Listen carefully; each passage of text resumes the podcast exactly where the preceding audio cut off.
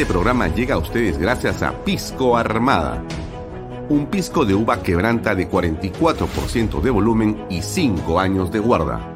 Un verdadero deleite para el paladar más exigente. Cómprelo en bodegarras.com y recuerde, tomar bebidas alcohólicas en exceso es dañino.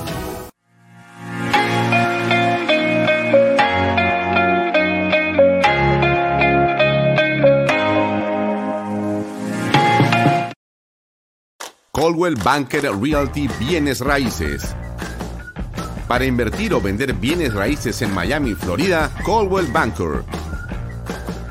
Coldwell Banker, la número uno hace 23 años en Estados Unidos y la número uno en Florida con más de 12 billones en ventas. Comuníquese con Jimena Prele al WhatsApp 001-305-904-0631. Coldwell Banker Realty, bienes raíces. Delop.pe Somos especialistas en transporte de carga regular. Transporte de concentrados de mineral. También transportamos material y residuos peligrosos. Y diseño y construcción en todo el Perú. Ubíquenos en nuestra web delop.pe. En el año 2022, el anuncio del inicio de la construcción de siete proyectos mineros marcará la pauta para el crecimiento económico del país. Así, Expo Mina Perú avanza impulsando las transacciones comerciales de la gran industria minera y sus proveedores. Participa con nosotros en la Gran Feria Minera de Lima, que abrirá sus puertas del 27 al 29 de abril y será presidida por Víctor Govitz, de compañía minera Antamina. No dejes pasar la oportunidad de presentar tus productos y servicios al sector más importante de la reactivación económica. Presentaremos la conferencia Internacional de Minería y el Congreso Latinoamericano de Compradores Mineros. Separa tu stand en Expo Mina Perú y haz negocios con el sector minero.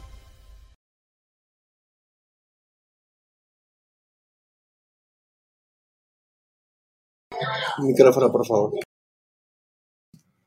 Ahora sí, ¿qué tal?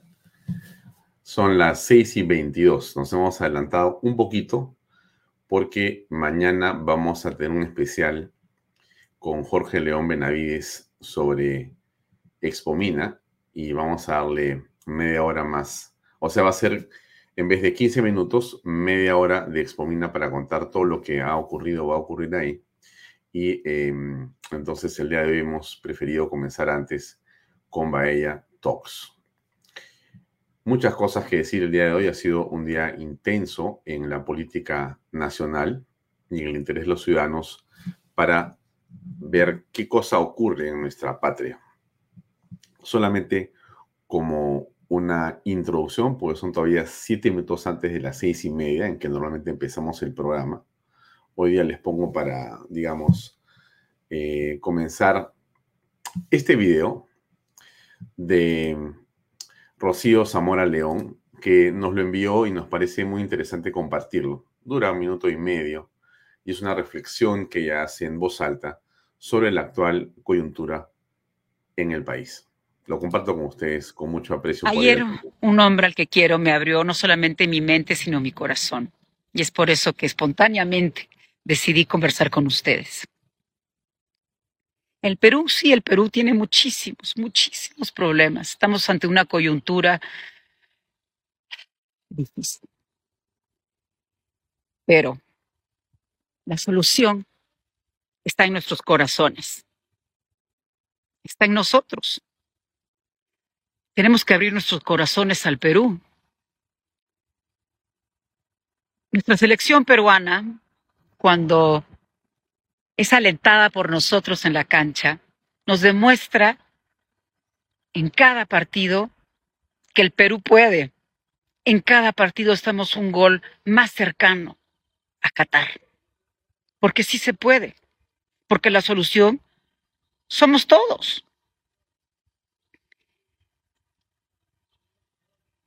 Igual voy a hacer una analogía con una empresa.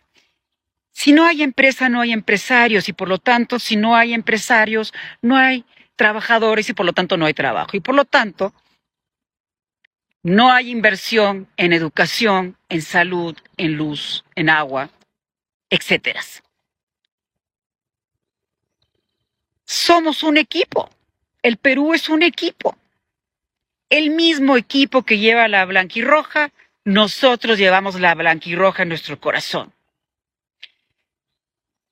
Abramos nuestros corazones y comenzamos a pensar, la solución somos nosotros. No podemos echarle la culpa al pasado, a los gobernantes, a que no estudié, a que no trabajé, a que no hay trabajo, a que sí hay trabajo, a que no hay salud. No, la solución somos todos.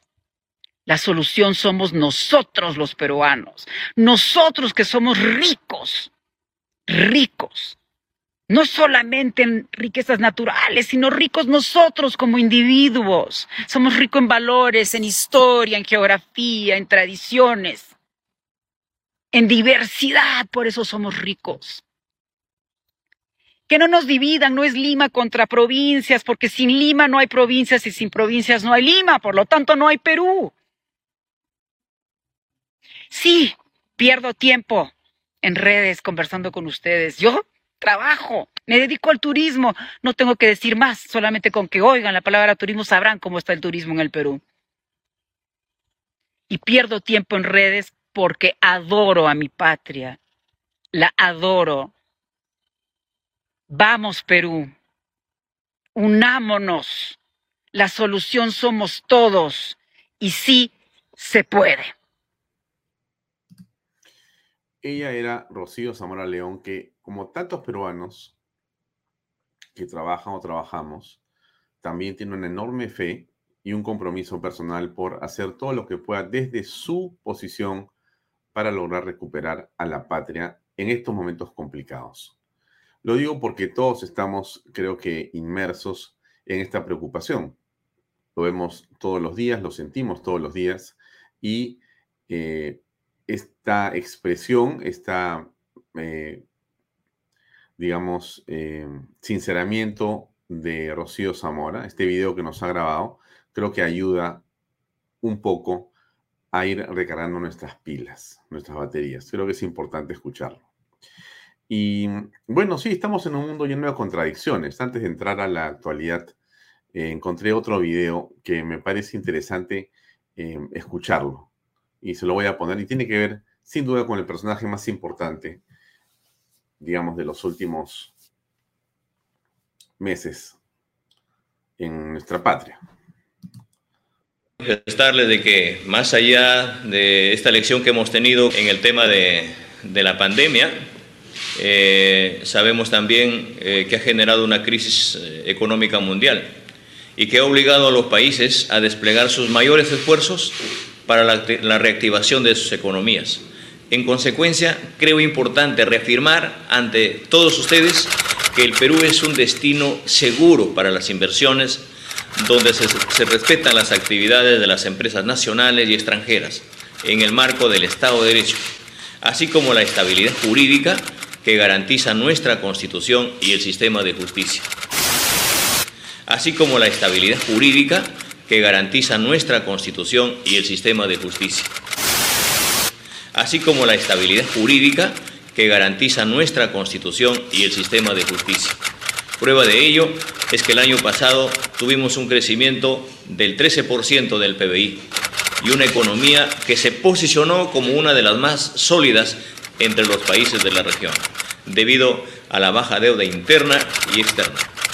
Y gracias al trabajo de todas las peruanas y peruanos, hoy en esa línea continuamos desplegando todos los esfuerzos para completar esta necesidad o en todo caso esta alternativa que tenemos que darle eh, a todos los peruanos.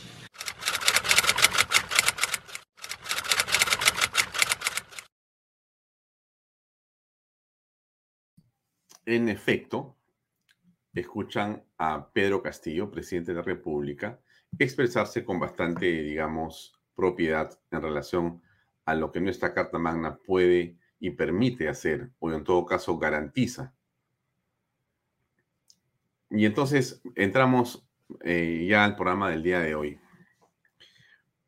Hoy hemos tenido un programa importante, interesante, un bloque importante de contenido. Ha estado hace un momento con nosotros eh, el oso Santillana, Miguel Santillana. No hay expomina, como les he comentado. Hoy tenemos como invitada Jenny Vilcatoma y va a estar después de nuestro programa eh, con Juliana Calambroyo, el doctor Carlos Hackanson. Hoy va a estar eh, para conversar en torno a esta organización criminal que gobierna el Perú. Y nos va a acompañar para conversar de ello a las siete y cuarto la doctora Jenny Vilcatoma. Todo esto que les puse al principio, todo esto que hemos visto del presidente Castillo, em, tiene mucho que ver con la presencia de Carolín López y de su abogado en el Congreso hace unas horas. Como yo les he comentado aquí en el programa pasado, desde mi perspectiva, todo lo que ha ocurrido en las últimas horas en relación a este tema de la Asamblea Constituyente y la agresividad con la que han salido los ministros de Estado y el presidente y el primer ministro y los congresistas de Perú Libre a enfrentarse a la oposición, esta, esta beligerancia política solamente tiene una explicación, que es el eh, cercamiento que tiene el presidente de la República. Pero la pregunta debería ser, ¿es eso acaso lo único? O sea, ¿es solo Carolín López lo que tiene al presidente tan preocupado? No, en realidad ellos necesitan hablar de la Asamblea Constituyente y amenazar con tener un plan B de violencia, disolución o cercamiento del Congreso de la República, de paralizar las ciudades, los aeropuertos, de organizar marchas hacia Lima, de querer eh, más bien rodear el Palacio Legislativo como plan B, eso que pueden querer hacer, ¿no es cierto? Eh, lo tienen y lo van a organizar por una razón que es muy sencilla, porque Karelin los pone en evidencia pero también son los sobrinos y todo lo que está detrás de Zarratea.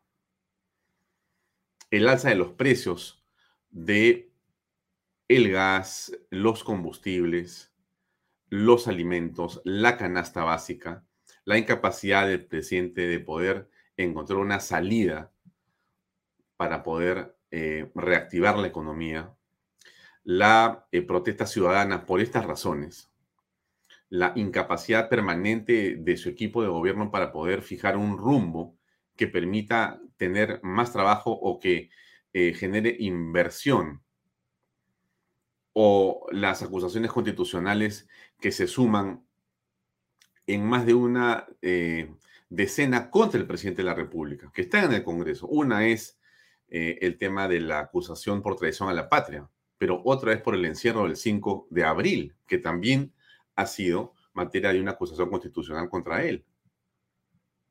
El presidente y su equipo quieren distraernos sobre el tema de las 40 bases desactivadas en el Brain, que es un tema en extremo grave, yo diría gravísimo. Estamos frente a un retroceso del Estado de Derecho de la nación peruana, de la Fuerza Armada, para dejar libres amplios espacios de corredores del narcotráfico, de la amapola, de la cocaína, para beneficio de las bandas y las mafias del narcotráfico. Y eso lo está haciendo el Estado peruano.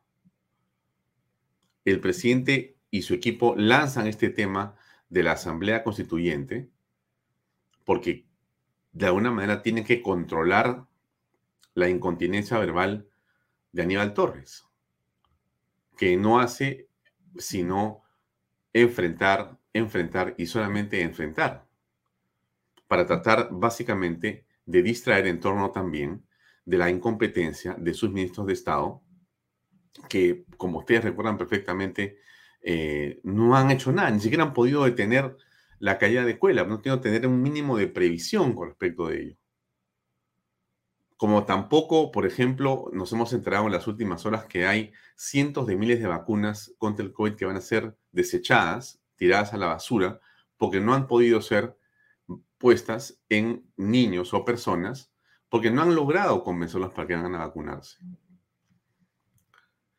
Y esto, esto es así, y esto es lo que el gobierno quiere, eh, digamos, ocultar o tapar diciendo que hay un Congreso obstruccionista, diciendo que todo esto es parte de los que no a las elecciones y que finalmente de lo que se trata es de darle al pueblo mayores beneficios o garantías para que puedan, digamos, tener un país como hace 200 años no puede.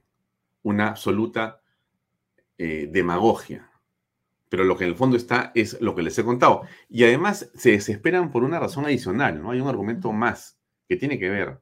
Déjame solamente colocarle lo que ha sido en las últimas horas eh, las carátulas de los principales eh, eh, diarios de circulación. Si usted se va a un kiosco, va a encontrar todo esto que le estoy enseñando yo. Castillo era el cabecilla, porque es lo que dijo Carolín López. Lidera red criminal, dice en un lado correo, en el otro lado lo dice ojo. ratifico que el presidente maneja esa organización criminal del Ministerio de Transportes y Comunicaciones, ha hecho el comercio. Trump me dice Castillo es el cabecilla. Carlín López reafirma que el presidente dirige una red criminal con sus sobrinos. El país dice es el cabecilla. Carlín López ratifica que Pedro Castillo manejaba una red criminal. ¿Qué cosa dice expreso? Embarrados, tanto el señor presidente como su primer ministro, porque ha sido él el que como ministro de Justicia ha estado organizando la fuga, la fuga del señor Bruno Pacheco, ex secretario del presidente de la República, embarrado también, según lo que dice la señora Karelin López. Esto es lo que está en el fondo. Y también el tema de la encuesta, que es lo que termina por cerrar la cereza en este pastel desagradable para el gobierno. Porque la encuesta nacional que publica em, Ipsos nos muestra que el 93% de peruanos tiene otra prioridad en su vida y que apenas el 7% están interesados de alguna manera en esa asamblea constituyente, siendo que en octubre del año pasado era el 10% de la población y que hoy apenas es el 7% y continúa bajando. Porque obviamente, ante la incompetencia del gobierno, la gente dice, oye, mira, a mí no me hables de asamblea constituyente, yo quiero que no me roben, quiero trabajar, quiero que me vacunen y quiero que haya realmente eh, un país más o menos ordenado y no lo que está haciendo Pedro Castillo, Vladimir Cerrón, Bermejo, Bellido y compañía. Esto es lo que está ocurriendo hoy, en este momento en el país. Ellos han puesto la Asamblea Constituyente, eh, y lo dijo muy bien eh, ayer eh, nuestro invitado, Juan Sheput, y antes de ayer lo dijo muy bien Oscar Sumar. ¿Por qué me quiero referir un segundo a lo que ellos dijeron? Porque ambos han señalado, eh, y yo quiero ese punto relevarlo con usted, estimado amigo que nos sigue. Eh, ambos han dicho que cuando discutimos los temas legales, cuando se conversa sobre las formas de que si es o no constitucional o la presentación del proyecto de ley, estamos entrando en un juego perverso que solamente perjudica a la institucionalidad, a la democracia y a la mayoría de peruanos, porque ellos ganan con la presentación de ese mamarracho que han presentado, como ha sido calificado por varios constitucionalistas. O sea, el propio proyecto, que es una copia de una tesis de un chico que hace un trabajo de investigación para hablar de lo que pasa en Chile, con el momento eh, constituyente y destituyente, y que ellos han copiado sin, por supuesto, darle ningún crédito, no se han robado y han incrustado ese pedazo en su argumentación, en ese mamarracho presentado, que supuestamente es un viejo anhelo del pueblo peruano, pero presentado, digamos, a las volandas, o sea, de una manera improvisada, copy y paste de varias cosas. Bueno, eso es lo que ellos presentan al Congreso de la República. Esa presentación, la presentación, aunque haya estado en chino, no interesa. No interesan los argumentos. No interesa lo que esté escrito en ese papel, aunque esté de cabeza. Lo que importa es el efecto político. Por eso nosotros decimos, eh, estimada señora y señor que nos ve, amigo universitario, joven peruano que estás eh, preocupado por lo que pasa en nuestra patria, entendamos que no estamos frente a un grupo de personas que respetan las formas constitucionales o las formas democráticas, o que respetan el republicanismo. Un poder, otro poder, no. Ellos vienen aquí a burlarse de nosotros. usan la democracia todo lo que pueden, subvierten el orden de las instituciones, prostituyen la nación y nos obligan a querer nuevamente trabajar como si estuviéramos hablando con partidos políticos tradicionales o de alguna manera en la que, digamos, históricamente se han hecho las cosas. Cuando nosotros sabemos que ellos no están en esa, en esa Entonces, eh, déjenme ponerles un video que creo que... Aquí está. Sí, no lo había bajado. Quiero ponerles esto para que no se olviden de este, de este, de este pensamiento, que me parece central más en esta circunstancia. A veces nosotros eh, en general, no vaya todos, sino el público en general, eh, no ve la completa realidad de lo que está pasando y se olvida, porque claro, hay tantas cosas en los medios que aparecen que con razón nos vamos eh, olvidando de lo que está ocurriendo. Pero déjenme ver dónde está mi video porque no lo encuentro. Un segundo.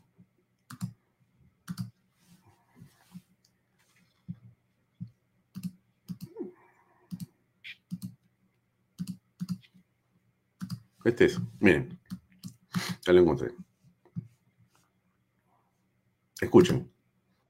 En, los mismos caminos que, que Nuevo Perú y, ellos, nosotros, le dijimos con claridad, nosotros somos socialistas. ¿no? Y nuestro camino a nueva constitución es un primer paso. Y nosotros, si tomamos el poder, no lo vamos a dejar, ¿no? O sea, con todo el respeto que se merecen ustedes y sus pelotudeces democráticas, nuestra idea es quedarnos para, para instaurar un, un, proceso revolucionario en el Perú, ¿no? Mm, ustedes, no sé, ¿tienen claro esto? Ustedes que están donde sea que estén, me escriben de Japón, me escriben de Australia, nos ven en diferentes partes del mundo y nos van a ver después también, y esto lo repiten y lo comparten, lo reflexionan, lo conversan. Somos conscientes de lo que dice en, en los mismos caminos que, que Nuevo Perú y, ellos, nosotros, le dijimos con claridad, nosotros somos socialistas, ¿no?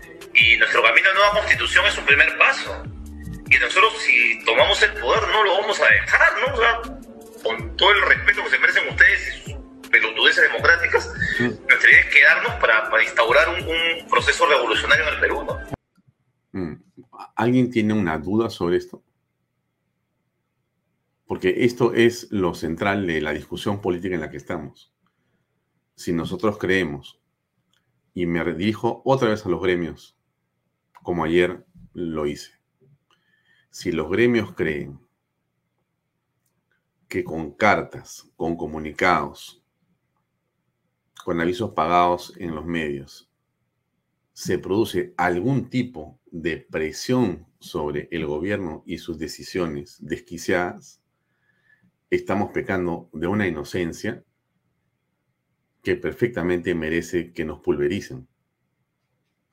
No es posible. Hay que entender con quién estamos.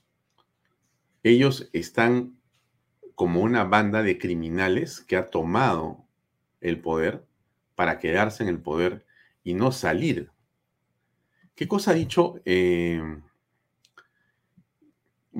Vladimir Cerrón a una entrevista en la BBC de Londres? BBC News Déjeme agrandarlo un poquito y achicarme yo. Él dice algo que es bien sencillo. Abolir la constitución del Perú, desmontar el modelo. O sea, el Estado lo quieren, o sea, no es, no es vamos a cambiar, vamos a coger la carta magna y la vamos a tirar a la basura.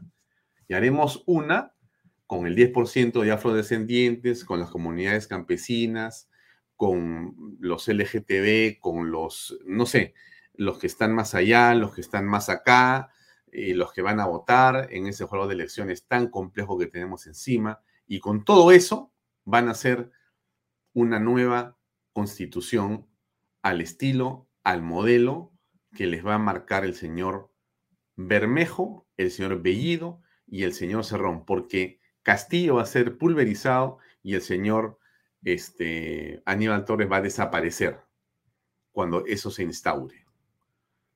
Entonces tenemos, como dice claramente el señor Bermejo, esta situación para muchísimo.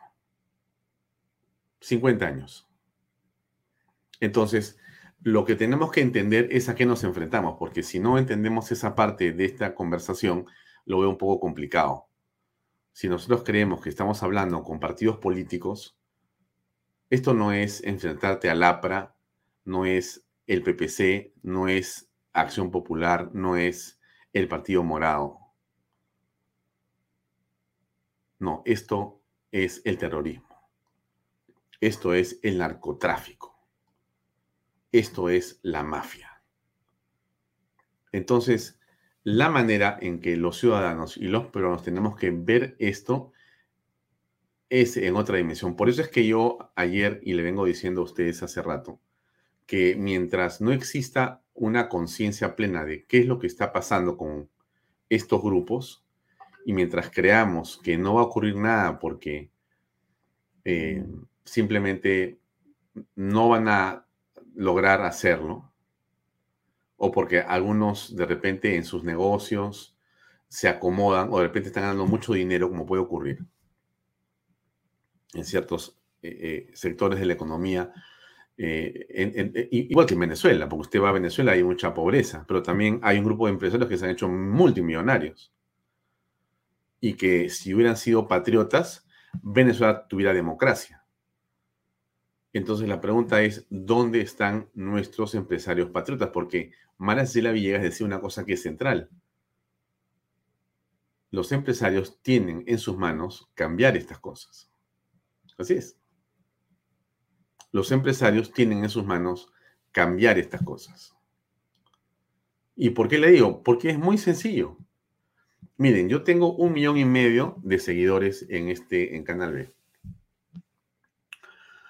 Em, estamos buscando publicidad para crecer y llegar a 5 a 10 millones hacia diciembre de este año. Esperamos lograrlo, pero no lo puedo hacer remando solo, es imposible. Cuando usted le da like a este programa, lo comparte cuando usted permite a través de Patreon que nos ingrese algún dinero, cuando usted este, nos pone estrellitas y demás, nosotros conseguimos algo más de recursos. Dicho sea paso, le agradecemos mucho a nuestros patrocinadores, a los que se mantienen a pesar de todo, a los nuevos que llegan y que están mirando este programa y este canal con mucho interés. Pero así como nosotros lo hacemos en este medio, otros lo están haciendo también desde sus trincheras. Y todos están remando para lograr el objetivo que todos queremos, el mismo que quiere usted, recuperar la patria. Pero solo no se puede hacer. Y el problema no es, o sea, es grande y al mismo tiempo es pequeño. No sé cómo explicarle. Es, es, es tan, tan fácil ponerse de acuerdo para saber qué hay que hacer. Y tan impresionante la manera como tantas personas se ponen de perfil o de espaldas frente a este problema. Lo veo, ¿eh? lo veo a diario. Y es, parece, parece increíble. Porque finalmente, miren, les pongo eh, lo que dice Carlín López ayer era muy importante y hoy día lo han repetido todos los medios. Mejor dicho, hoy día lo han, lo han repetido y claro, el gobierno está en otra dinámica, quiere salirse del tema, porque eso es lo que lo tiene acá. Yo le he hecho al principio del programa una relación de temas que, el gobierno detesta, ¿no? Los sobrinos Karelin, el hacer precios, las protestas, las bases desactivadas, la incontinencia verbal de Aníbal y todo eso. Todo eso es parte de un desastre que el gobierno quiere y logra, cuando mete la palabra asamblea constituyente, por un momento logra sacar a todos del track, mete una narrativa nueva y la gente dice, oye, entonces, sí, pero nos hemos olvidado de todo lo que estamos haciendo. Entonces, yo por eso el lunes le decía, lo más importante en estos momentos es no perder la concentración y el foco. Muy importante no perder el foco. Y entonces yo le pongo otra vez lo de Karelin de un minuto de ayer, porque ella dice cosas que son gravísimas ratifico que es así, que el señor presidente maneja esa organización y la maneja con su ex ministro, la ha manejado siempre y obviamente de la mano de sus sobrinos, cosa que se ha aprobado. Mis declaraciones, señor presidente, no han sido declaraciones este, porque pertenezco, como el señor presidente dice, que me, que me han pagado. A mí nadie me ha pagado, yo no tengo vínculos con nadie. Y él que maneja la CIA, la DEA y todo lo que, lo que dice manejar sus sobrinos, bueno, puede, puede prever que a mí nadie me ha pagado. Yo estoy aquí por voluntad. Estoy aquí a pesar de que mi familia está corriendo un peligro, a pesar que estoy siendo amenazada, yo soy la única de todos, de todos los que están inmiscuidos que, que he venido dando la cara desde el día cero. Muy bien, me quiero detener ahí un segundo por lo siguiente. ¿Usted se acuerda ese fin de semana? ¿Se acuerda este fin de semana cuando el sábado en la mañana surge el rumor de que en efecto hay algo que va a decir Carlín López y que está declarando y que viene una bomba en la noche. Y se acuerda que Nakazaki sale con Mónica Delta y al día siguiente, creo que el lunes sale en mi programa, y etcétera. Y se acuerda todo lo que pasó. Se acuerda lo que pasó. O sea, ¿qué cosa dijo el sábado en la tarde el presidente? ¿Usted se acuerda?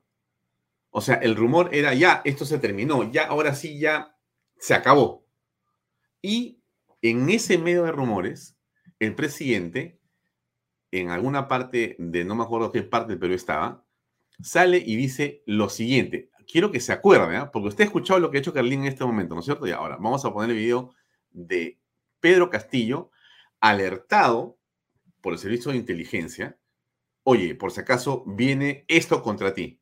Tienes que armar una respuesta. A ver, di esto. Y él sale y mire lo que dice el ruido político, lo van a ver. Acaba de pasar por las redes sociales que acaba de lanzarse ante un fiscal. Hay un acta que el grupo de poder económico que pertenece a este sistema, que no quiere que atandamos a los pueblos, ha convencido a una persona de declararse colaborador eficaz con millones de soles convencido y que mañana van a llamar las páginas para querer de una vez por todas demandar una suspensión al, gobierno. O sea, el presidente de la República del Perú dice que hay grupos de poder que han financiado y pagado a la señora Carolín López. La pregunta tan sencilla, porque con eso terminamos toda la discusión, se acaba todo el tema. ¿Dónde están los nombres de los grupos de poder? quiénes son las personas de los grupos de poder. ¿Dónde está la evidencia con la que habla el señor presidente de la República del Perú sobre una ciudadana que da un testimonio frente a la fiscalía imputándole a él una conducta delictiva? ¿Dónde están las pruebas que el presidente de la República debería exhibir? Y que en ese momento, en ese sábado, otra vez mintió. Porque esa es la verdad. La verdad es que él ha mentido toda, toda su vida. Ha mentido desde que ha sido candidato. Ha mentido, bueno, antes de ser candidato. Cuando ha sido candidato y miente como presidente. Miente de manera permanente. Les ha mentido a todos y sigue mintiendo. Y le miente al pueblo en la cara pelada. No puedes confiar en Pedro Castillo prácticamente para nada. Habrá que ver si se llama Pedro Castillo. Perdónenme que les diga. Pero regreso al mismo punto. ¿Ustedes se dan cuenta cómo el presidente intenta nuevamente ahí manipular la verdad? Y, después a él le preguntan, ¿no es cierto? En este otro episodio, ¿no? Donde él sale y le dice, pues, una... Miren, ¿no? ¿Se acuerdan, no? Esto. ¿Qué tal? ¿Cómo está? Buenos días. Una pregunta muy, muy puntual, presidente. Eh, ¿Le mintió o no al Ministerio Público sobre reuniones con Carolín López? Porque hay una doble versión en una entrevista y con la Fiscalía. Esta prensa es un chiste. Esta prensa es un chiste. ¿Se acuerdan de esa parte, no es cierto? Esta prensa es un chiste porque al presidente le preguntan si conocía o no a Carolyn López y él decía que sí y que no y que sí y que no. Y él se molesta porque él quiere que le pregunten lo que él quiere. Como todo dictador, ¿no? Estamos hablando de la educación peruana. Buenos días. ¿Por qué no se centran en los temas importantes? ¿Cuáles son los temas importantes, presidente? Con todo respeto, ¿Cuáles son los temas importantes para la salud moral? ¿Cuáles son los temas trascendentales para el espíritu democrático en el país? ¿Cuáles son los temas que construyen? ¿No es acaso la verdad, presidente? ¿No es tan simple como eso, presidente? No se necesita que nos cuente en este momento de hospitales o de carreteras. Queremos que nos diga la verdad. Y usted, lamentablemente, señor Pedro Castillo, nunca ha dicho la verdad sobre el caso Zarratea, porque tiene, según todos los indicios, cosas que ocultar. Cosas que ocultar. La señora Kalin López dice algo muy concreto y usted simplemente pone por delante la Asamblea Constituyente, habla con el señor eh, Cerrón de un plan B, que significa violencia, que es lo que yo creo que van a hacer, ¿no? Es mi opinión. Mi opinión es de que ellos tienen como plan B, porque, a ver, vamos a avanzar en el análisis un poco más, ¿ya? Este, veamos esto, miren. Ustedes saben que el día, mm, algún día de la próxima semana, se va a llevar a cabo esta famosa sesión de la Comisión de Constitución y Reglamento, que es a donde va a llegar el proyecto mamarrachiento del presidente de la República para la Asamblea Constituyente, para que se cambie y se haga la modificación en la Carta Magna, se hará un artículo para que se pueda hacer lo que él quiere, cosa que es imposible, pero lo va a hacer.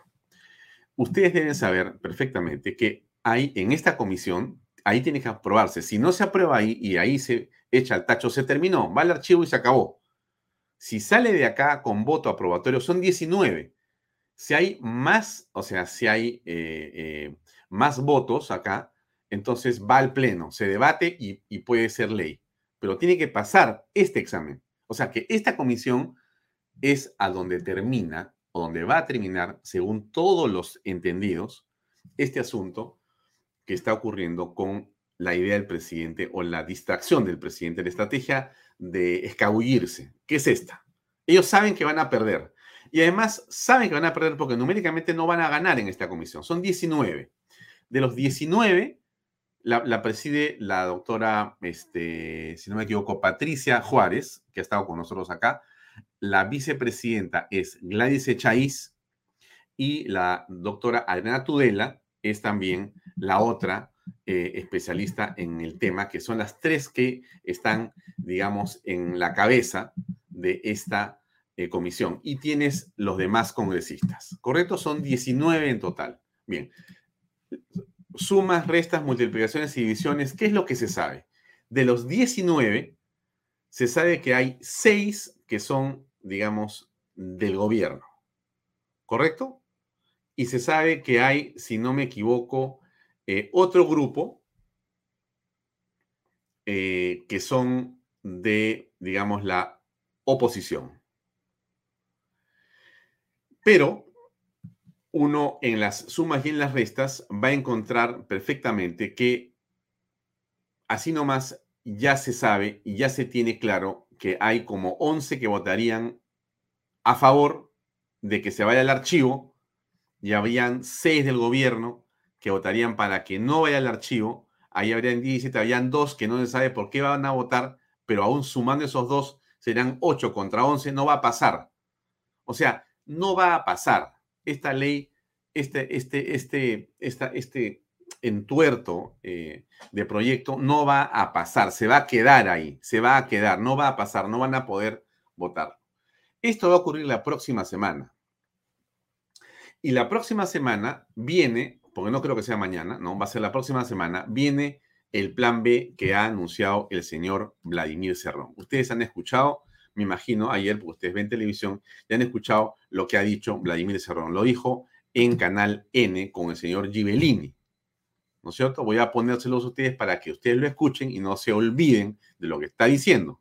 Eso eh, pierde la oportunidad de aprobar un proyecto de ley que promueva un debate y una polémica de la Asamblea Constituyente, el partido y su bancada ha propuesto un plan B. ¿Cuál es ese plan B? Y ese plan B definitivamente tiene que ver con el Congreso de la República. Perfecto, ahí me detengo. Porque después viene la discusión de que si es así, si es así, que el cirujano, esas son cuestiones secundarias. Vamos a la PEPA.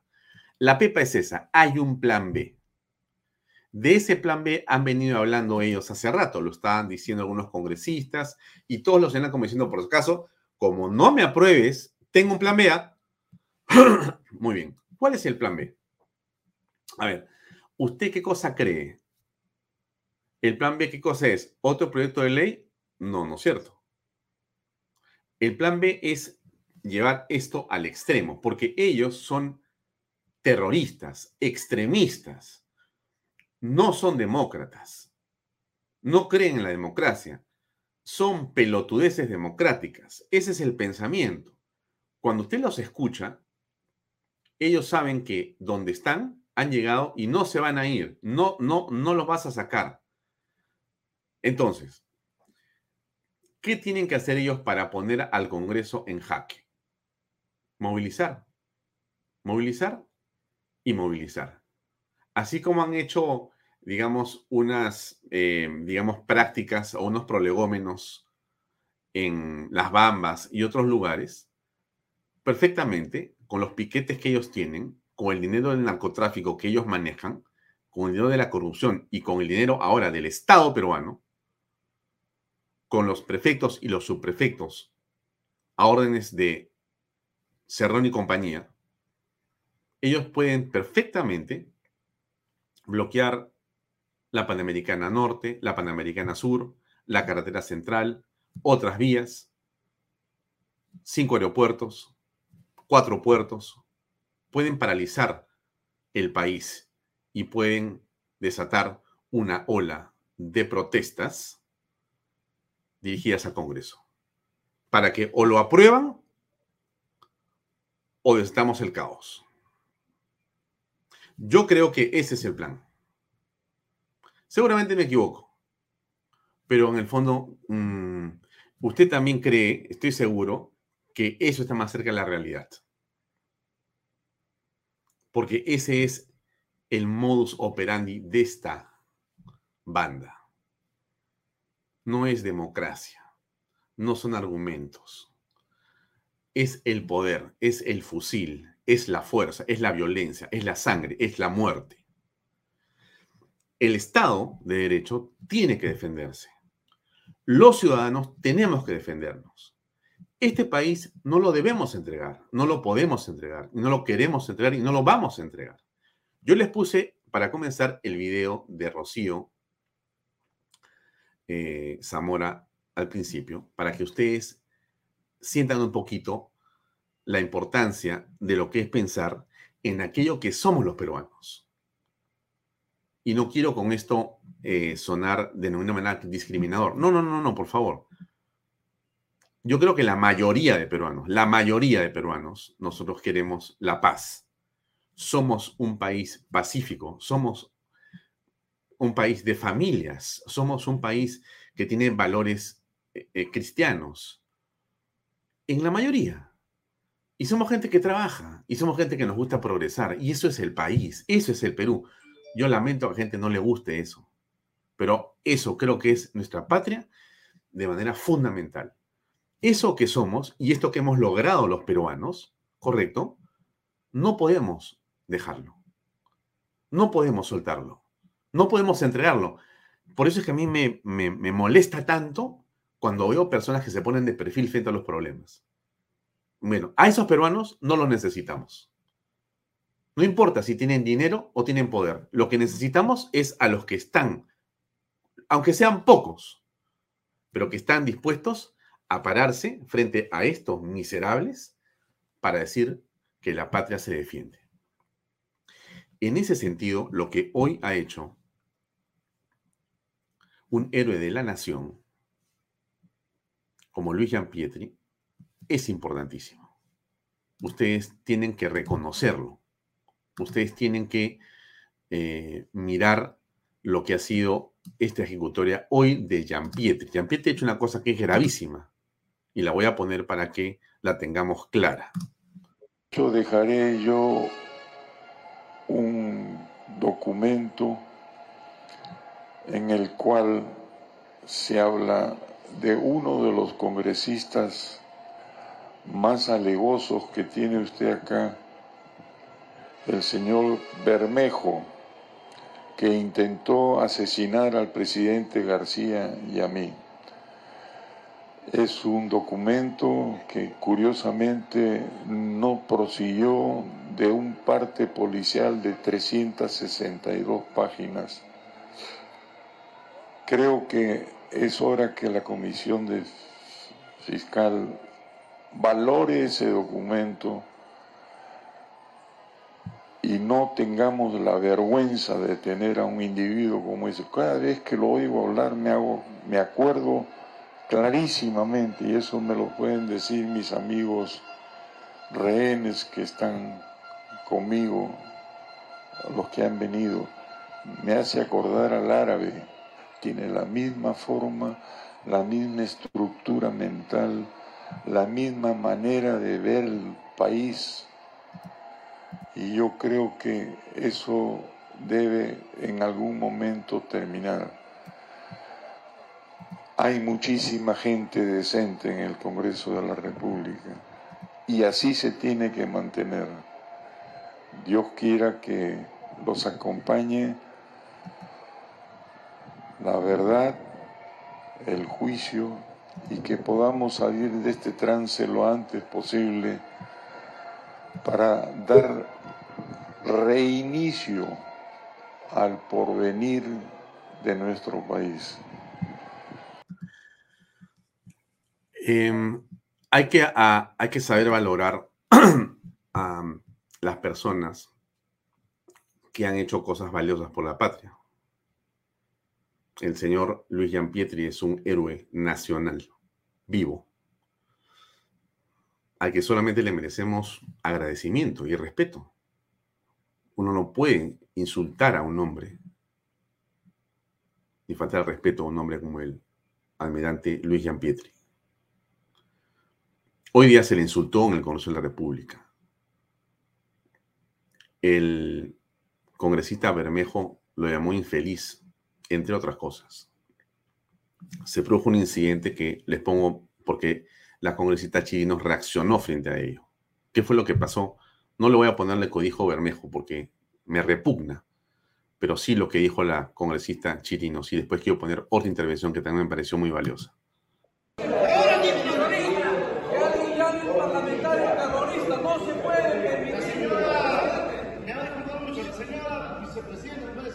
Cállate la boca. No hables de No hables de Terrorista, boca Cállate. Le dijo terrorista boca sucia a Bermejo. Y se produjo entonces una situación tremendamente, digamos, eh, desagradable. Pero también eh, la congresista Moyano dijo algunas cosas que en un minuto o dos quiero ponerle para que usted escuche y quizá empatice con esto. Considero que no debemos empezar un pleno como el de hoy, ordinario, al que siempre estamos acostumbrados, abrir debate sobre temas ordinarios que, por supuesto, benefician al país. Personalmente, presidente, yo no puedo empezar un pleno así, cuando el día de hoy uno de los héroes de la pacificación del país, que es el almirante Jean Pietri, vicepresidente de la República y congresista también en las gestiones anteriores, ha mencionado a un parlamentario de este hemiciclo que está al frente, al señor Bermejo, y lo ha señalado como uno de los mm, planificadores de su asesinato y también del presidente de la República, el señor Alan García. No puedo compartir en estos momentos, señor presidente, la sesión de un pleno ordinario, así nomás, tranquilamente, no pasó nada acá y estamos frente a Grau, a quien nosotros le debemos, por lo menos, honra. Y yo, presidente, y espero que me acompañen los demás parlamentarios, porque por dignidad en la defensa y la construcción de la paz, yo voy a pasar a retirarme, señor presidente, porque por dignidad en la defensa y la construcción de la paz, yo voy a pasar a retirarme, señor presidente, y voy a continuar el pleno a través de un celular.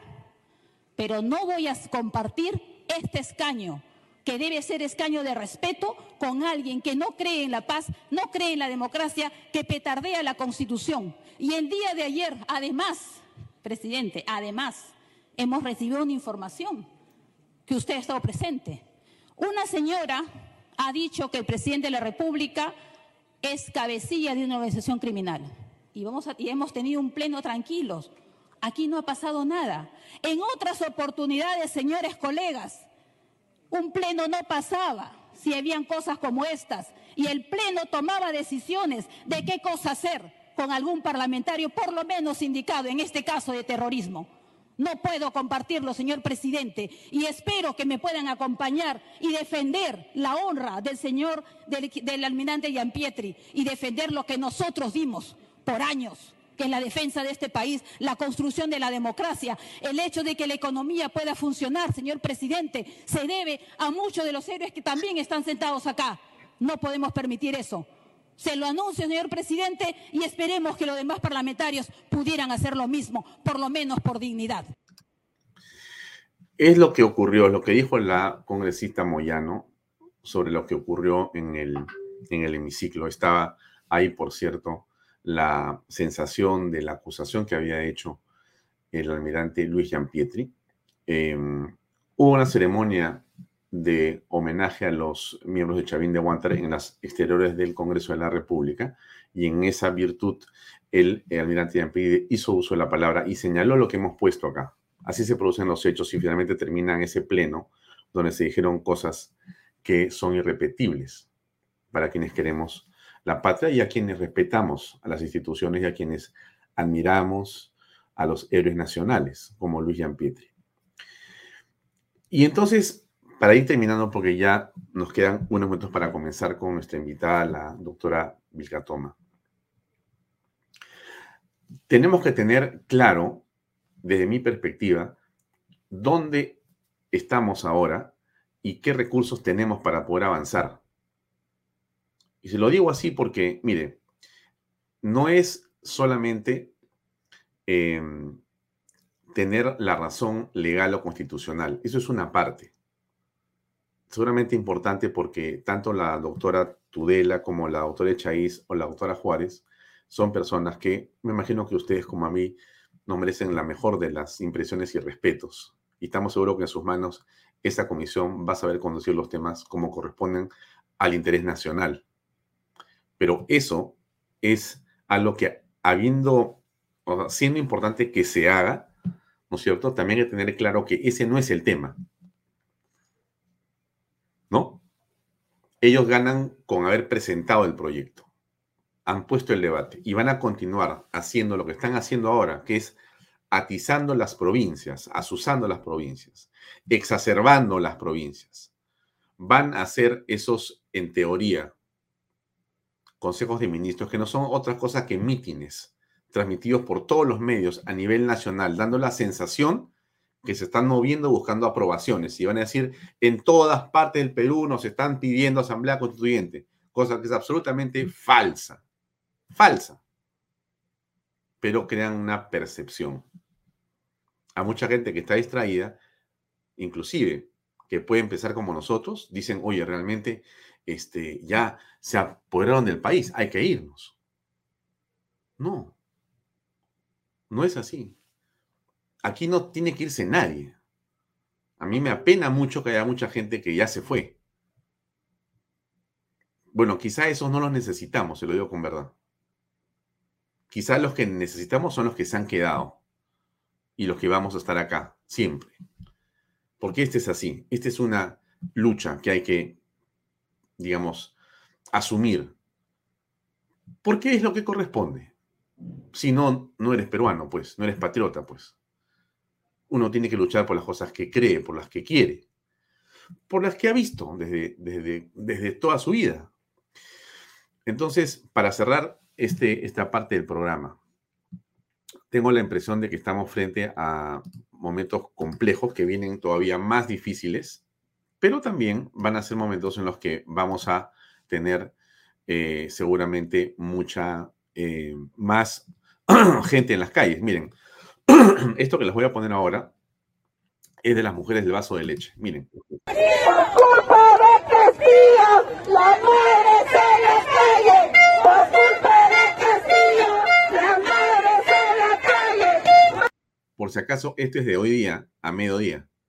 O sea, cuando yo les digo que ellos hablan de asamblea constituyente porque quieren ocultar esto y dicen, porque son que bestia, que esto se va a resolver con la asamblea constituyente. A ver, pregúntale a esa señora que está ahí. Por favor.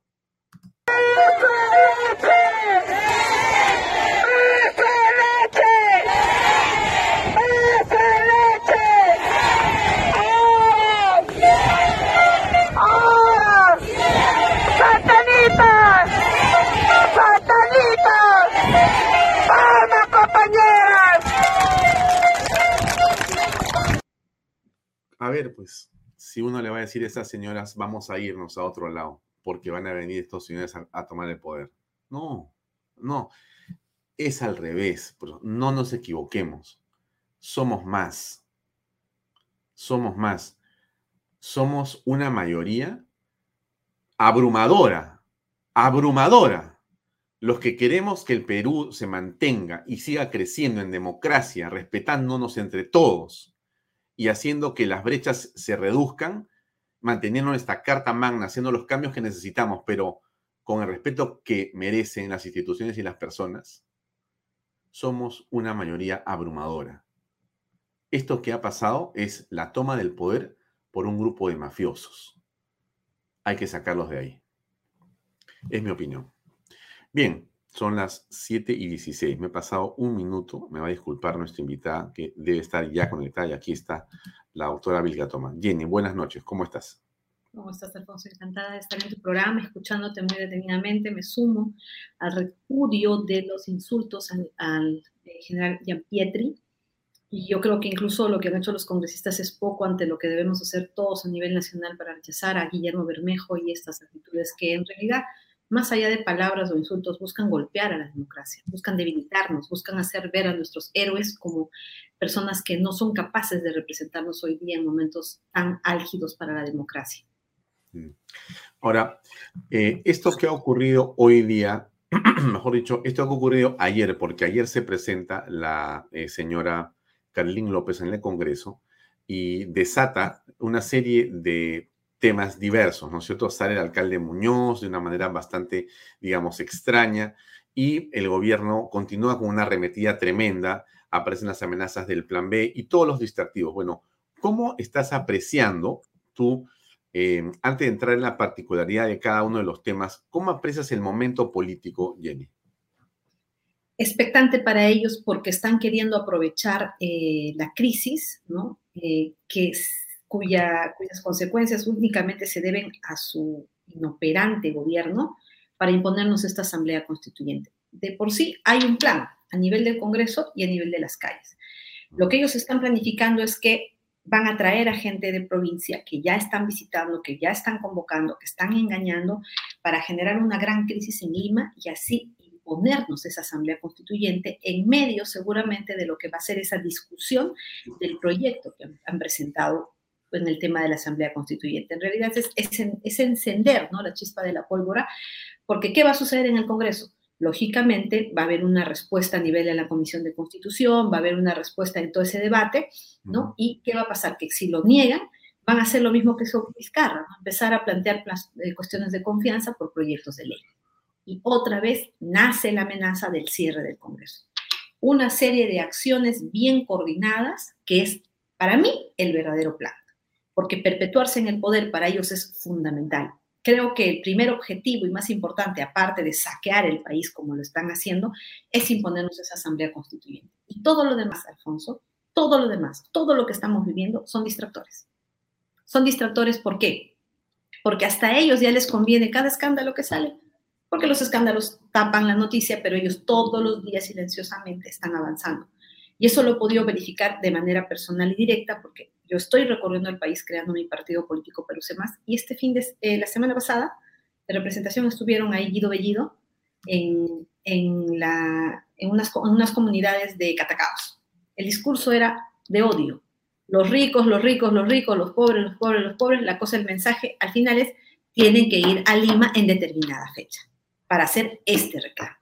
El trabajo que están haciendo ellos es silencioso, sistemático, permanente, de recorrer el país llevando este mensaje. Lo que tenemos que hacer es llamarle la atención a los partidos políticos que deberían estar con presencia en todas las regiones haciendo la campaña en contra de lo que ellos están haciendo para lograr su campaña, su asamblea constituyente. Yo estoy muy preocupada por lo que vaya a suceder en el Congreso, porque lo que vamos a ver es que van a plantearlo como cuestión de confianza, como lo hizo Vizcarra ya, y eso pues nos llevaría a un cierre inminente, lamentablemente, del Congreso. El objetivo que ellos tienen es la Asamblea Constituyente. Con ese tema, ellos podrían asegurar, porque ya tendrían pues 60 años más adelante como para poder hacer todos sus planes, ¿verdad? Lo más importante para ellos es imponernos esta Asamblea Constituyente para perpetuarse en el poder y nos estamos distrayendo.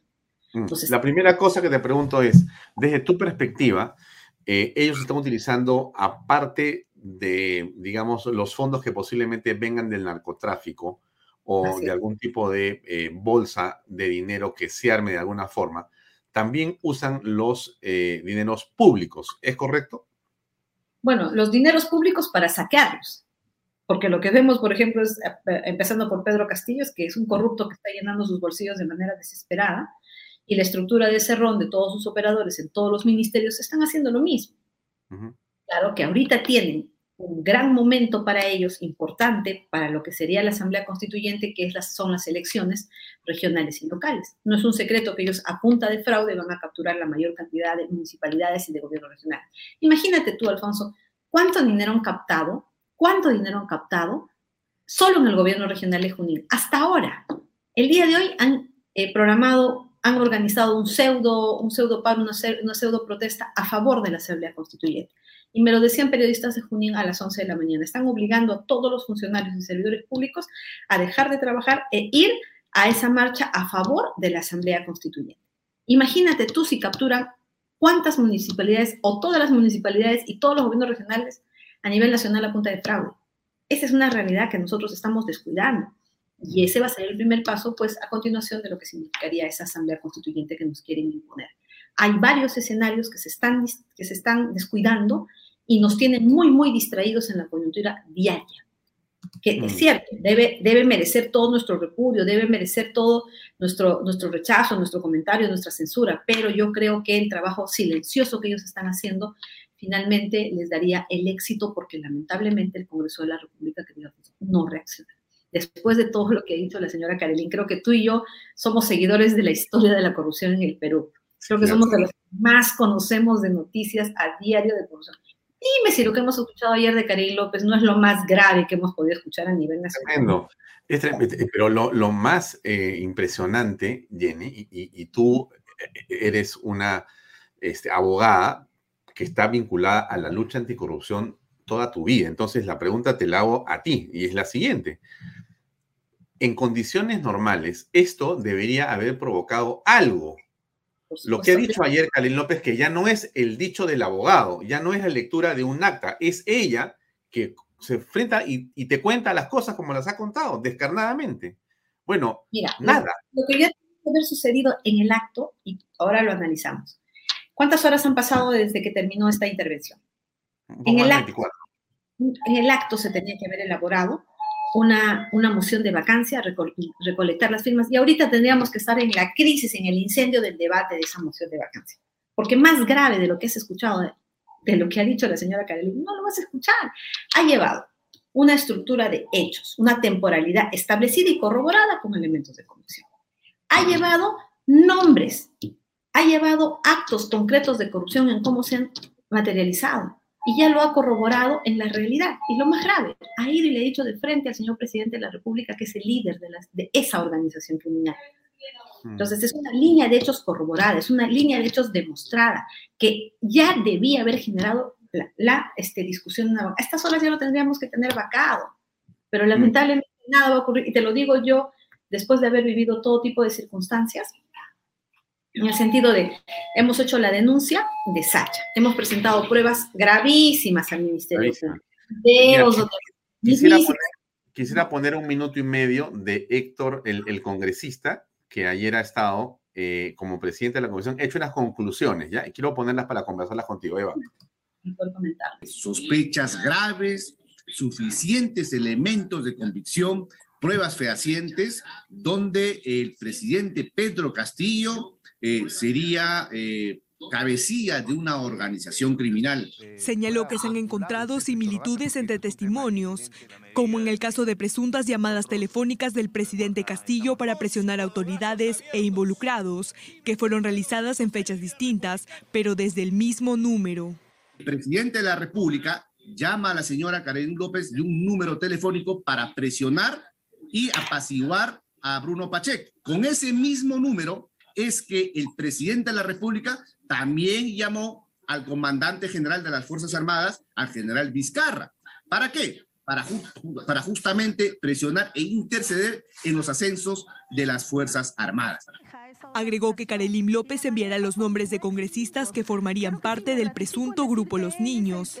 Explicó además la importancia que habría tenido el pedido de arraigo laboral de Bruno Pacheco antes de renunciar. De darle el arraigo laboral para decir al Ministerio Público, mira, Ministerio Público, no me, no me, no me des eh, prisión preventiva o arresto domiciliario porque yo tengo arraigo laboral. Ventura recordó que el jefe de Estado fue citado el pasado lunes 25 de abril por tercera vez a la Comisión de Fiscalización. Indicó que es su deber responder por la investigación en su contra. ¿Qué piensas de esto? Eh, ¿me, ¿me, escuchas? ¿Me escuchas, Jenny?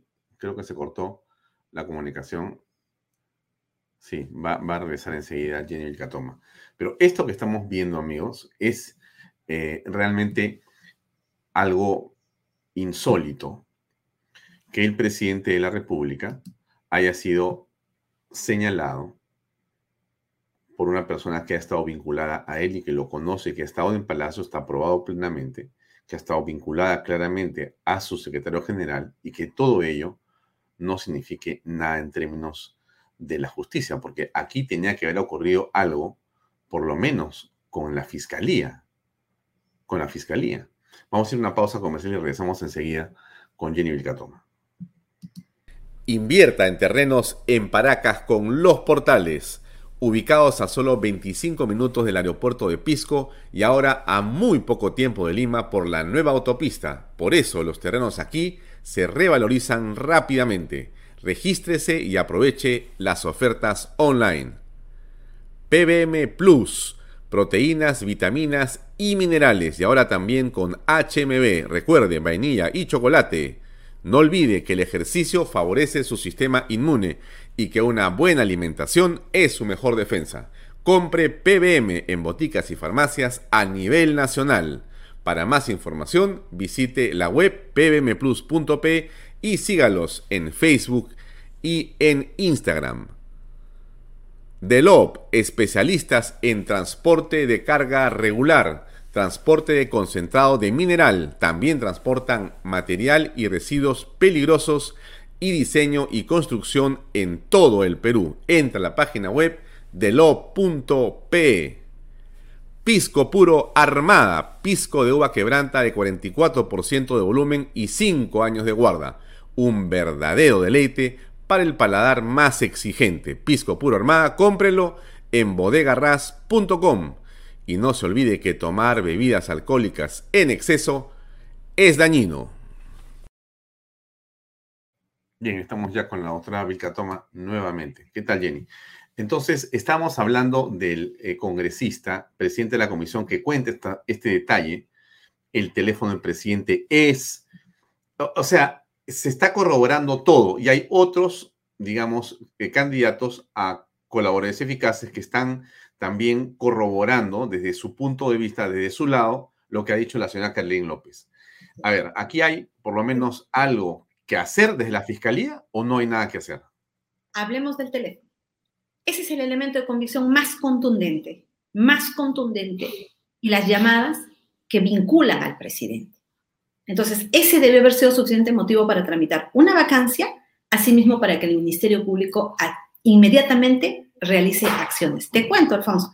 Yo estuve en Junín un mes y medio eh, denunciando a Vladimir Cerrón, ya lo tenemos cercado en un caso donde tenemos una serie de hechos y elementos de comisión muy fuertes, pero eh, Claudia Toro, estando en Junín, me pidió eh, ir a verificar unas, geolocalizaciones y, ¿sabes? Fuimos nosotros los que ubicamos en Junín ese teléfono que usó Pedro Castillo. Ese teléfono del que habla el, presidente de la Comisión de Fiscalización está escondido en Junín y nosotros lo ubicamos. Y Claudia Toro lo presentó en un reportaje con geolocalización y todo. Le hemos mostrado la casa exacta donde está escondido. ¿Tú crees que el Ministerio Público en el acto fue e incautó el teléfono? Hasta el día de hoy no hace absolutamente nada. Y ese equipo sigue dando señales de ese lugar donde nosotros lo hemos logrado ubicar. Yo he ido y he tocado la puerta. ¿Ese, ese teléfono que estamos hablando? Ese teléfono que tú estás, estás hablando, ese teléfono lo he ido a buscar yo en Junín y lo ubiqué, ubiqué la casa con geolocalización y todo, donde está escondido hasta el día de hoy. Fui a tocarle la puerta al dueño de la línea. Esa persona que aparece tocando su puerta soy yo. ¿Crees que la fiscalía fue a incautar el teléfono? El teléfono sigue allí dando señales. Ese teléfono del que habló Karelín López, ese teléfono en que se comunicaron con el señor Vizcarra para el tema de los ascensos, ese teléfono que ha servido para todos los actos de corrupción de julio a diciembre, ese teléfono está en junio y yo lo ubiqué. Gracias a la información que Claudia Toro envió. Y él lo sacó en un reportaje. Ahí está la casa, hemos mostrado la casa con toda la ubicación, dónde está el equipo telefónico donde están las pruebas, porque hayan borrado todo con una, este, con una especie de pericia, se recupera todo. O sea, donde Pedro Castillo escribió, donde todo se tomaron las fotos, ese equipo está en Junín y yo lo ubiqué. Ahí está, la casa. Y fue a la casa de la persona que, a la, que, a la persona que compró la línea, que está a tres minutos, está en el mismo radio. Y la fiscalía no hizo nada, Alfonso, nada. Yo, sinceramente, entiendo que ya estamos con todo en contra porque el Ministerio Público no hace nada. Yo, Ahora, tengo, tengo, otra pregunta, pero también hay fiscales buenos, fiscales probos, fiscales que están dispuestos a, caramba. pero no se les han dado los casos. Pero, por, por, ejemplo, a ver, te hago la siguiente pregunta. Cuando un este, presidente de un partido político dice lo que ha dicho el señor Cerrón de varias maneras. ¿No merecería que la fiscalía, si hubiera un fiscal de la nación valiente o una fiscala valiente, perdón, que sea una persona decidida, que lo puede este, citar, abrir investigación o pedir una detención preliminar cuando está haciendo sedición, como es el caso del señor Cerrón en varias oportunidades? O sea, alguien puede sentarse y decir, voy a cerrar el Congreso porque no me hacen caso y no pasa nada, Jenny. ¿Así, funcionan las cosas en un Estado de Derecho?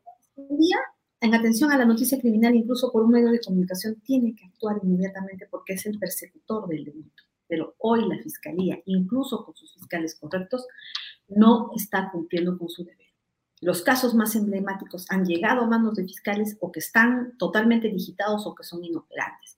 Y los que realmente están avanzando son bloqueados de todas las formas desde el Poder Judicial, porque todas sus medidas son rechazadas. Entonces, lo que está pasando en la fiscalía es que hay corrupción en este momento, que los fiscales o están comprados o están vendidos o hay, una, hay un pacto que hace que nada le pase al cerrón. Y yo te voy a dar un ejemplo concreto y real y a mí nadie me puede decir que es mentira. Vladimir Cerrón acaba de amenazar al general Larriola, a nuestro general jefe de la DIRCOTE, quien ha hecho una serie de golpes por el terrorismo y obviamente es el número uno de los Quispe Palomini, por ende de Vladimir Cerrón. Con el señor Arriola llevamos el caso de Sacha, con la fiscal Eneida Aguilar. En ese caso yo me tuve que meter a un sauna donde había hombres desnudos, a lograr que se incauten los videos del sauna. Puse en riesgo mi vida, presentamos los videos de los Quispe Palomino. Fueron situaciones graves, pero logramos acreditar que había obstaculización por parte de Cerrón, porque el abogado que había ido a comprar la, la, versión de Sacha en este sauna dijo que venía por encargo de Cerrón, y ese mismo abogado era el abogado en el caso de lavado de activos. O sea, la obstaculización para una prisión totalmente dibujada. Pero ¿qué hizo la fiscal? Hizo todo para no pedir la prisión y cuando llegó el día le pidió una comparecencia con restricciones. Y ahora el general Arriola, el otro día, tuvo el valor de revelar y decir, de esa investigación, el informe que yo, hizo, pedía la, yo hice, pedía la prisión. Y cuando llegó a la fiscal, pidió comparecencia con restricciones. Diga, dime si esa fiscal no es una corrupta. Dime si esa fiscal no está recibiendo algún tipo de direccionamiento. A mí no me puede decir que no es verdad porque yo lo aporté, yo me jugué la vida con Sacha para aportar. El general Arreola hizo su trabajo y dijo prisión, porque así se tiene que configurar. Uno no pide prisión por antojos, cuando se configuran todos los elementos. Llega a manos de la fiscal y se presenta a una audiencia para pedir comparecencia. Esa es una burla. Le dieron comparecencia, sí, pero esa es una burla. Era la gran oportunidad para pedir la prisión preventiva. Pongo a, Riola, pongo a Riola un segundo para escucharlo. Medina, este, Sacha, que prestó unas declaraciones y que este, donde se indica a Cerrón y sus vínculos a través de Alex Pimentel con, este, ¿cómo se llama?, con, con Sendero Luminoso que está operando en el Brain y por lo cual ya hay, ya hay un proceso en la cual la policía, debo decirlo, solicitó prisión, este, detención preliminar. pero nosotros tenemos un, un código procesal penal y un ministerio público que es el que el titular de la acción penal y encargado de la carga de la prueba. Pero nosotros como técnicos solicitamos la detención del señor Vladimir Cerrón y de otras personas. Es el punto clave. Es el punto congresista. Hay muchos puntos claves en la lucha contra el terrorismo. Terrible. O sea, ya esto es clarísimo. O sea, estaba el señor, el general Arriola, que es un hombre realmente valiente, es otro héroe vivo en este momento, porque se enfrenta al poder. Yo lo dije, el día de la audiencia, yo directamente le dije a la fiscal corrupta, tenías que pedir prisión, para eso nos jugamos la vida el general Arriola, quien te habla, Sacha, todos nos jugamos la vida, ahí están los elementos. Y la fiscal pidió de manera increíble para Vladimir Cerro comparecencia con restricciones.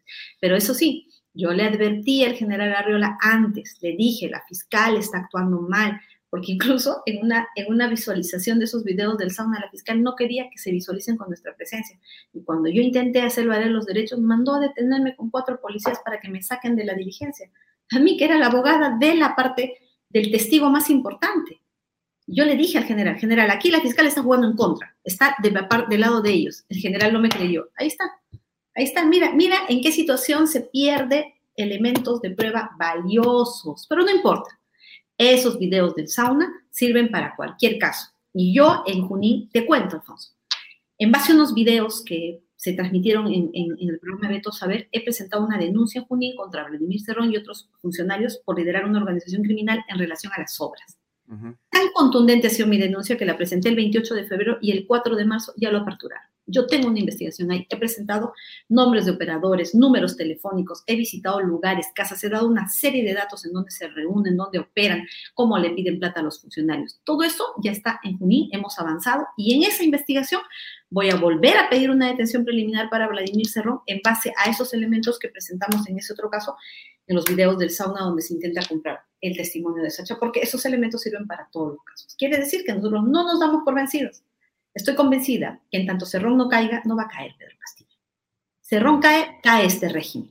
Pedro Castillo es una careta, es eso, es eso, un, ladronzuelo, robando lo más que puede, llenándose los bolsillos desesperados, poniendo a su gente, a su familia en todos los cargos. Es un pobre diablo desesperado por llenarse eh, los bolsillos de la plata del Estado. Pero el que maneja, el que nos gobierna, hay que ser bien conscientes, es Vladimir Cerrón. Y el objetivo de Vladimir Cerrón es la Asamblea Constituyente todo lo que está pasando alrededor son distractores. Lo que importa es que caiga Vladimir Cerrón. Yo desde aquí hago una invocación a la Fiscalía de Crimen Organizado de Junín.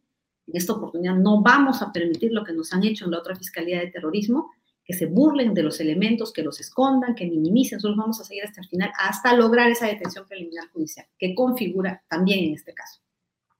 Bueno, a ver, entonces, la fiscalía debería actuar en el caso de Cerrón por lo que está diciendo, porque no es, a ver, yo quiero poner otra vez lo que ha, lo que ha hecho en Canal N, a mí me parece que eso, eso ya, eso ya debería de haber algún tipo de investigación, pero acá no pasa nada. Eh, pierde la oportunidad de aprobar un proyecto de ley que promueva un debate y una polémica de la Asamblea Constituyente, el partido y su bancada ha propuesto un plan B ¿Cuál es ese plan B? Y ese plan B definitivamente tiene que ver con el Congreso de la República. No lo puedo decir ahora. Ah, es un plan secreto. Todo lo que nosotros hemos planificado estratégicamente, porque yo albergo la esperanza de que el Congreso sea racional. De que dicho así, eso suena como una amenaza. Tenemos un plan, si ustedes no se portan bien y hacen lo que nosotros estamos demandando, ya verán, no lo puedo revelar, en determinado momento esto se desatará no hay ninguna amenaza. En la política y en la cirugía hay que ir con un plan A y un plan B. Sí, pero no se puede ir huérfano con un solo plan, ¿no? A, nadie le dice al paciente, tenemos un plan B, pero ¿sabe qué cosa? Ese plan no se lo voy a revelar. Solamente si no funciona la... Solamente si hay una complicación. El paciente no tiene que enterarse que podría Bueno, los complicarse una parientes del paciente entonces, si, si están enterados de lo que le va a ocurrir Bueno, al los paciente. parientes son O la bancada en sorpresa, este sorpresa, momento sorpresa. que saben, pero no sabe todavía el paciente. Es, es una. Entonces, si usted propone que juguemos a las adivinanzas, trataremos. ¿Es una, un plan B que supone algún tipo de agitación violenta? De ninguna manera. De ninguna manera. Nosotros no apoyamos ningún acto de violencia, ni de terrorismo, como nos han ido acusando últimamente. Y eh, supone una demanda de que se cierre el Congreso, que es algo que se le está atribuyendo. Mire, la única que ha cerrado el Congreso hoy día es la señora eh, Mari Carmen Alba. Ha cerrado. Ha cerrado, usted dice, el local del. Congreso para que no- Claro, sí. ¿no? ese es un cierre de facto. pero usted entiende y lo que así actuaría la derecha si estuviera en el poder. ¿ah? Eh, usted entiende lo que le estoy preguntando y está pateando ligeramente para el córner. le pregunto si su plan B supone cerrar el Congreso en el sentido de que el Poder Legislativo y quienes lo encarnan en este momento dejen de funcionar como tales. Mire, yo no podría decirle sí o no. No le podría decir sí o no. O sea que la respuesta es sí. Obviamente. Mira, tenemos a un delincuente. Cerrón es un delincuente. Está sentenciado, tiene una sentencia vigente que incluso últimamente ha sido intentada que se desaparezca con un habeas corpus, pero él es un delincuente. Y a un delincuente lo tenemos en la televisión amena- amenazándonos de manera flagrante a todos los peruanos. Porque su plan B es imponernos la asamblea constituyente para que él se perpetúe en el. Lo que tenemos que decirle a todos los peruanos es rechazarlo, decirle no, como tú dices, somos un- cuántos millones de peruanos, pero que tenemos que manifestarnos. Tenemos que manifestarnos de todas las maneras. ¿Y, yo, ¿y qué propongo yo? Y eso en base a la realidad de lo que he podido ver ahora que he salido a recorrer el país, porque en mi recorrido me los he encontrado haciendo este trabajo de agitación para la Asamblea Constituyente. Tenemos, en primer lugar, que rechazarlo, pero no solamente decirlo a nosotros. Están viniendo a nuestras comunidades, hay que rechazar su presencia, hay que evidenciarlos cuando se aparece, que decirle fuera de aquí, no le mientas a mi gente, no quiero asamblea constituyente. Y eso filmarlo y subirlo a las redes, a donde vayan. Hay ¿Tú que has nacido en. Ayacucho? ¿Perdón? ¿Tú has nacido en Ayacucho, Jenny? Yo soy ayacuchana, soy huamanguina. Sí. Allá. Y, y tú, con tu vínculo, digamos, eh, originario de, de Huamanga, ¿has escuchado, sentido que están yendo también a tu terruño para agitar a, ese grupo de personas también? Y por supuesto que sí, en la zona sierra, que ya la han perdido, porque también en mi recorrido he visto el gran rechazo en Junín. Yo he estado un mes y medio trabajando mi denuncia contra Vladimir Cerrón y todos estos funcionarios y corruptos que hay en Junín. Y he trabajado, he dado entrevistas de manera permanente. Yo les decía, va a caer, va a caer, miren esto, miren esto. ¿Qué ha pasado en Junín? Mira, esto yo quisiera que lo entiendan ustedes, lo compartan, y lo digo de yo he estado ahí. ¿Qué ha pasado? Junín es una de las regiones más emprendedoras del país. No solamente pues en la agricultura, porque es la, esa zona centro es la despensa del país, sino porque netamente en Junín hay un gran movimiento económico por restaurantes, peñas, todo tipo de negocios. Ustedes van a Junín y todos son negocios. La noche es fiesta en Junín. ¿Qué ha sucedido en los últimos años? Estos delincuentes no solamente se robaban la plata del Estado de las obras, sino a través de la municipalidad, liderando por Henry López, crearon todo una- un organismo para cobrar cupo a todos los negocios, grandes, chiquitos, hasta la carretillera. Y para eso llevaban al fiscal, al serenazgo, a la policía. Les cerraban hasta cuatro veces por mes. Les pedían cinco mil, diez mil. Ahí se escuchan los audios que nosotros hemos obtenido.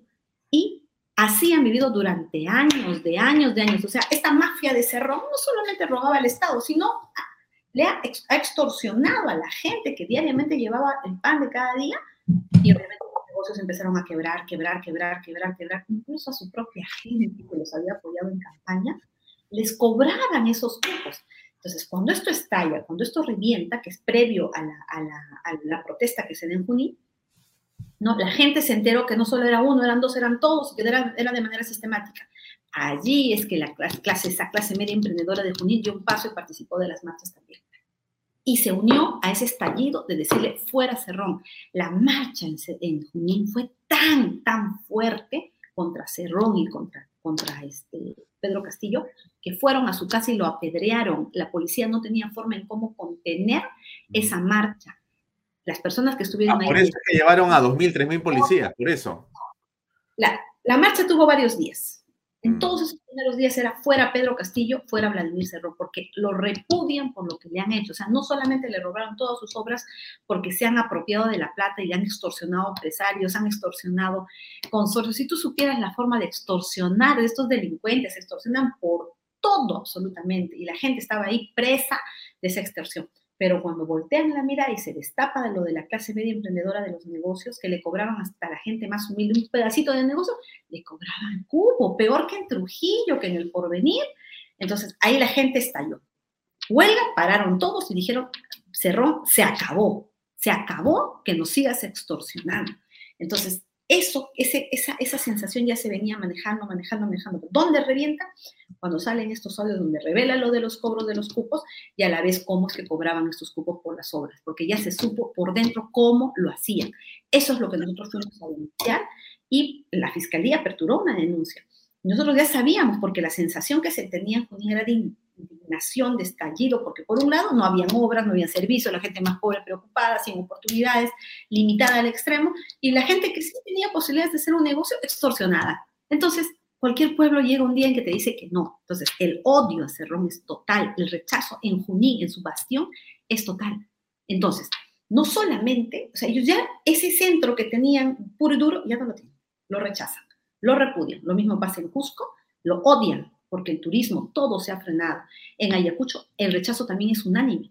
La gente en el campo ha perdido su cosecha porque desde que entró Pedro Castillo se elevaron los fertilizantes, se elevaron los abonos, no han tenido forma en cómo acceder a ellos y simplemente hubo un olvido total de Pedro Castillo. El rechazo es total. Y hay una, una expresión que yo le he escuchado varias veces entre los campesinos, es que ellos dicen, no, ¿quién iba a pensar que cuando llegara Pedro Castillo lo, lo primero que iba a hacer es hacerle la fiesta a su hija?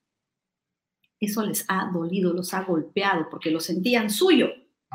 Pero ya no es suyo el que hace una fiesta como la que él hizo, ya no es suyo, es todo este tipo de actos de corrupción que se han conocido. Es decir, yo con mucho agrado les digo a todos, levanten la moral, en provincias lo rechazan, lo repudian, los repudian a Pedro Castillo y a Vladimir Cerrón. Pero lo que tenemos que hacer ahora a continuación con esta Asamblea Constituyente, porque están yendo ciudades por ciudades, comunidades, pueblos, asentamientos humanos, hay que rechazar su presencia, hay que votarlos hay que salir y decirle fuera, fuera de aquí, no a la Asamblea Constituyente. O sea, no basta en indignarnos en nuestras casas, desesperarnos, no dormir. No, hay que salir y organizarnos.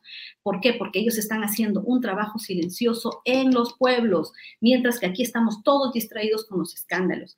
Y bueno, pues que sea un milagro, yo nunca pierdo la esperanza que el Congreso tenga el valor de tramitar una vacancia. Ahí te pregunto, ¿qué va a pasar en el Congreso de la República? Porque la realidad es que los niños existen y esos son, eh, digamos, lo que ha dicho Carlín claramente es, están acá, han sido eh, comprados a través de contratos eh, de obra pública con empresas chinas que el gobierno paga y entonces están dispuestos a mantenerse de alguna manera con esos beneficios y entonces siendo leales al proyecto político o al proyecto económico que están ellos inmersos con Cerrón y compañía. Por lo tanto, aparentemente no van a haber 87 votos.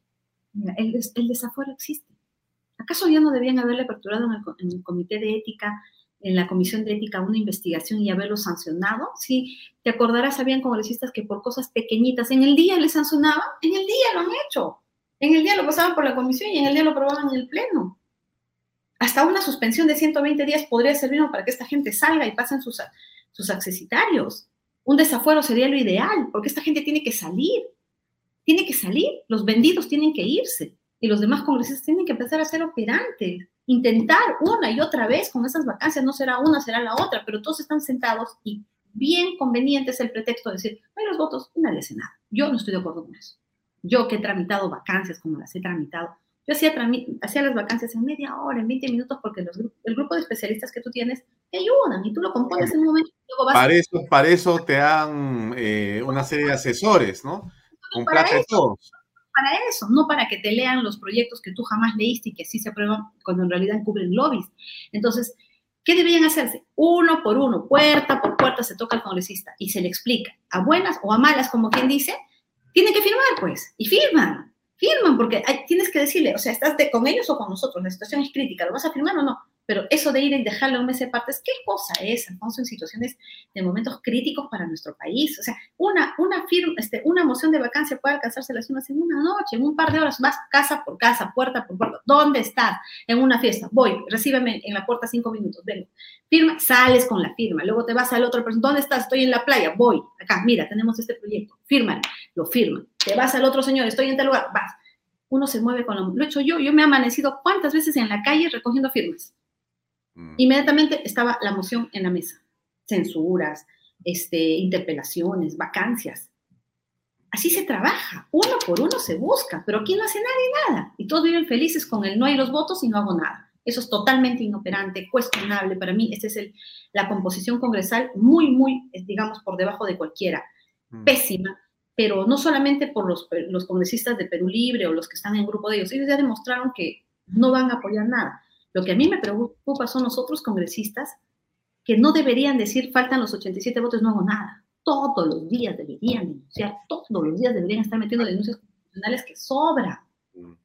Todos los días deberían estar haciendo mociones de vacancia hasta que se dé el momento. No hace nadie. Yo me pregunto, yo quisiera hacer un recorrido, despacho por despacho, todos los días desde las 8 de la mañana. ¿Dónde están? ¿Qué están haciendo?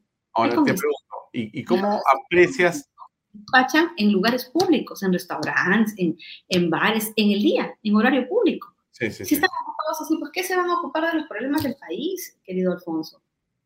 Y cuéntame una cosa, este, ¿qué piensas de los empresarios en todo esto? ¿Ves, como alguien ha dicho en este programa, son parte de la solución o son parte de la salida de este problema? ¿Te parece? Mira, los empresarios que se están sumando, que no están abandonando el país, que están aquí fajándose, que están trabajando, que están operando todos los días, ¿ya?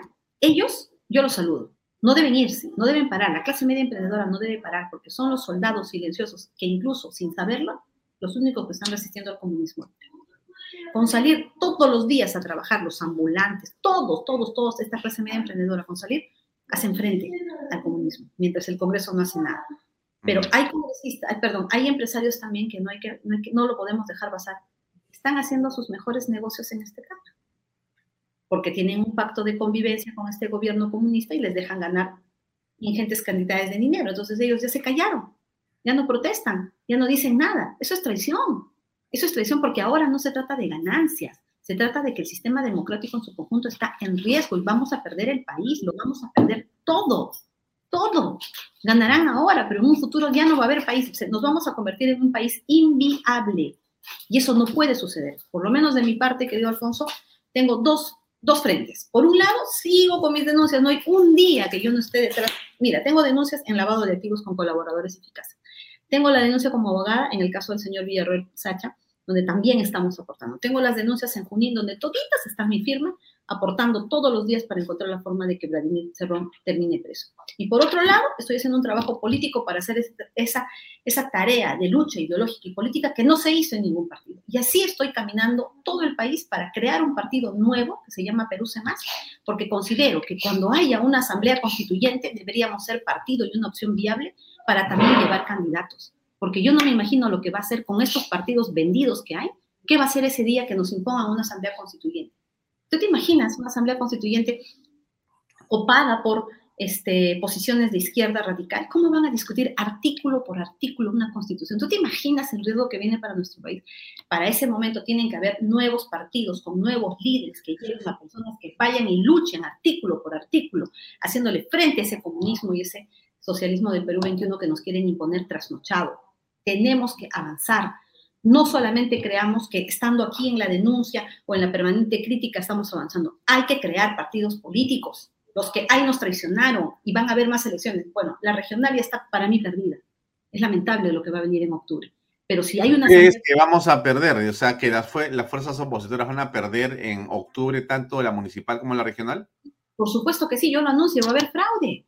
Ellos tienen planificado captar la mayor cantidad de municipalidades y gobiernos regionales como antesala para imponer una asamblea constituyente. Y porque además en cada municipalidad y en cada gobierno regional ven una caja. Si en el gobierno regional de Junín han hecho lo que han hecho, han robado, han robado por todo lado, han robado han robado, mire, no solamente en las obras, porque nosotros ya hemos denunciado este caso donde extorsionaban a los empresarios, les cobraban absolutamente de todo, esos empresarios ya no podían hacer nada, luego les declaraban nulos sus contratos y luego todavía les cobraban por lo mínimo, esas personas ya no podían ni siquiera liberarse de eso, irse tranquilos.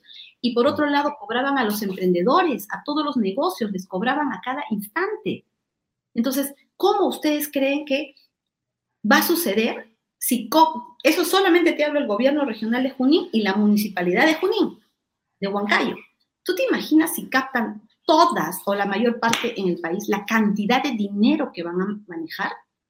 Mm. ¿Y tú crees que no hay un plan ahorita desde, el Jurado Nacional de Elecciones para hacer viable eso? Y tú puedes decir, yo he recorrido gran parte del país, candidatos que no están preparados en otros partidos, partidos que se han creado de última hora, que creen que haciendo una simple campaña van a ganar. Yo voy, donde voy, le digo, ¿crees que vas a ganar? ¿Crees que vas a ganar la forma en la que lo estás haciendo? No, no. Ya veremos en, en octubre. Por eso hay que alertarnos. Va a haber fraude y van a captar, van a copar la mayor cantidad de municipalidades y de gobiernos regionales. Hacen caja y por otro lado habilitan el camino a la Asamblea Constituyente. Es un gran plan. Es un gran plan que poco a poco se está ejecutando. Y ahora lo que viene es que están recorriendo el país para alistar a la gente para que cuando se tenga que debatir ese proyecto en el Congreso, traigan a toda esa gente y se genere una crisis. Van a decir que no al proyecto, inmediatamente lo van a poner como cuestión de confianza. Y otra vez nos encontramos ante la posibilidad de perder las balas de plata. Es una trampa, es una trampa. Por eso digo, la vacancia presidencial es el único camino viable, urgente, que podría solucionar este problema en 10 días, incluso dándole 10 días para que él pueda hacer su defensa. No hay forma, no hay manera en este momento. ¿Por qué? Porque lamentablemente todos están ocupados ahorita en, cada tema. Todos los días nos ocupamos, pero allí donde están yendo todos los días Bermejo y Bellido, llevando a la Asamblea Constituyente como, un, como una única opción para salir de la pobreza, no están los partidos políticos. ¿Quién debería estar ahí en competencia donde llegan ellos para decir que la Asamblea Constituyente no es una solución? Los partidos políticos. No están. No están no están, no hay nadie, la cancha es libre. Nosotros que somos un proyecto en formación, estamos ahí y vemos lo que están haciendo. Entonces nosotros también hemos tomado la bandera. Donde van ellos, nosotros también vamos a rechazar la Asamblea Constituyente. Donde van, vamos y les decimos, es mentira, señores porque en algo tenemos que seguir aportando a nuestro país. No estaremos todavía inscritos, pero ya estamos haciendo esa lucha ideológica y política al comunismo, a este socialismo trasnochado que nos quieren imponer, al terrorismo, al narcoterrorismo que existe en el país, siempre en defensa de la democracia, querido Alfonso. Jenny, llegamos al final. Gracias por tu vehemencia, por tu cariño para el país, por tu esfuerzo enorme que veo que estás haciendo y te felicito por todo. Sé que eres una mujer eh, muy empeñosa y eso es algo este, fantástico, ¿no? Para estos efectos. Seguiremos en la lucha, pues, y, esta, y este canal es tuyo. Cuando quieras me llamas y estoy siempre a tus órdenes para poder ah. darte todo el espacio que quieras. Te felicito por lo que haces, tu trabajo es diario y eso hay que saludarlo. Y no es de ahora, es de años y yo soy testigo. Y por otro lado, quiero invitar a todos los ciudadanos que quieran defender la democracia. Perú Semas es un proyecto que se está creando. Los invito, los invito a ver de cerca el trabajo que estamos haciendo y el Perú nos necesita. Muchas gracias, Alfonso. Gracias, Jenny. Muy amable. Buenas noches. Buenas noches. Bien, amigos, era la estupenda doctora Jenny Vilcatoma que ha estado con nosotros esta noche. Son las 7.58. Ahora va a venir Juliana Calambroyo con su programa Familias Vulnerables y un gran invitado. Así que toda la gente que está conectada, que es bastante, yo le recomiendo, sinceramente, que continúe conectada porque Juliana va a conversar con el doctor Hackanson.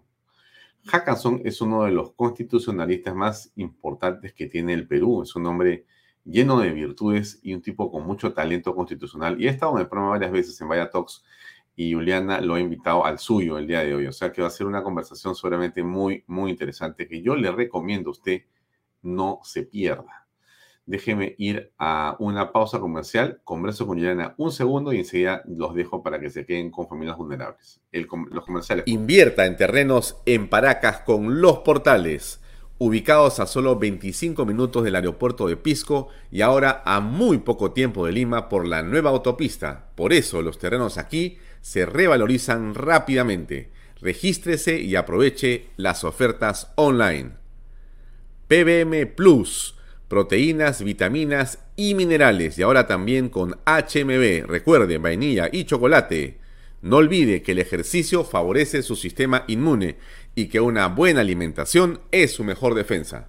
Compre PBM en boticas y farmacias a nivel nacional. Para más información, visite la web pbmplus.p y sígalos en Facebook y en Instagram. Delop, especialistas en transporte de carga regular, transporte de concentrado de mineral, también transportan material y residuos peligrosos y diseño y construcción en todo el Perú. Entra a la página web delop.pe. Pisco puro armada, pisco de uva quebranta de 44% de volumen y 5 años de guarda. Un verdadero deleite para el paladar más exigente. Pisco puro armada, cómprelo en bodegarras.com. Y no se olvide que tomar bebidas alcohólicas en exceso es dañino. Bien, las 8 de la noche. Juliana Calambroyo, estás por acá. ¿Cómo te va? Buenas Aquí estoy. Buenas noches, buenas noches, Alfonso. Buenas noches con todos los que nos están siguiendo. Un gusto de verte como siempre. Tienes un gran invitado hoy, el doctor Hackanson. Es un lujo. Me, lo has robado porque que yo tengo en el programa, pero te lo llevo a tu programa. Pero ya, como es Canal B, parches, no digo nada. estamos tablas, estamos tablas. Estamos tablas. Te deseo lo mejor para esta noche y que sea una linda conversación. Va a serlo porque eh, el doctor Hackanson es de primera. Así que Así es. te deseo éxito en tu programa mm, en los siguientes minutos. Un beso y nos vemos. Bien amigos, eso es todo. Mañana será a las seis y media en punto para conversar de varios temas relacionados a la política. Gracias y muy buenas noches. Este programa llega a ustedes gracias a Pisco Armada. Un pisco de uva quebranta de 44% de volumen y 5 años de guarda. Un verdadero deleite para el paladar más exigente. Cómprelo en bodegarras.com y recuerde, tomar bebidas alcohólicas en exceso es dañino.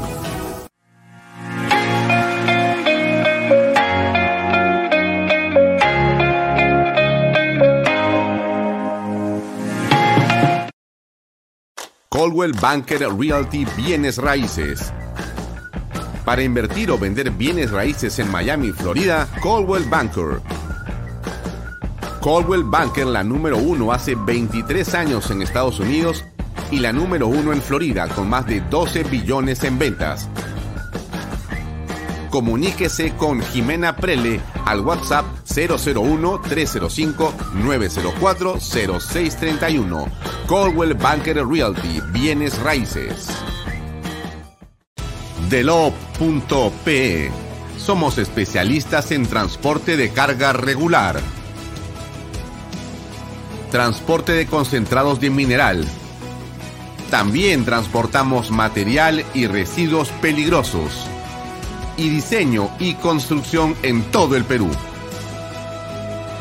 Ubíquenos en nuestra web de lob.pe en el año 2022, el anuncio del inicio de la construcción de siete proyectos mineros marcará la pauta para el crecimiento económico del país. Así, Expo Mina Perú avanza impulsando las transacciones comerciales de la gran industria minera y sus proveedores. Participa con nosotros en la Gran Feria Minera de Lima, que abrirá sus puertas del 27 al 29 de abril y será presidida por Víctor Govitz, de compañía minera Antamina. No dejes pasar la oportunidad de presentar tus productos y servicios al sector más importante de la reactivación económica. Presentaremos la conferencia Internacional de Minería y el Congreso Latinoamericano de Compradores Mineros. Separa tu stand en Expo Mina Perú y haz negocios con el sector minero.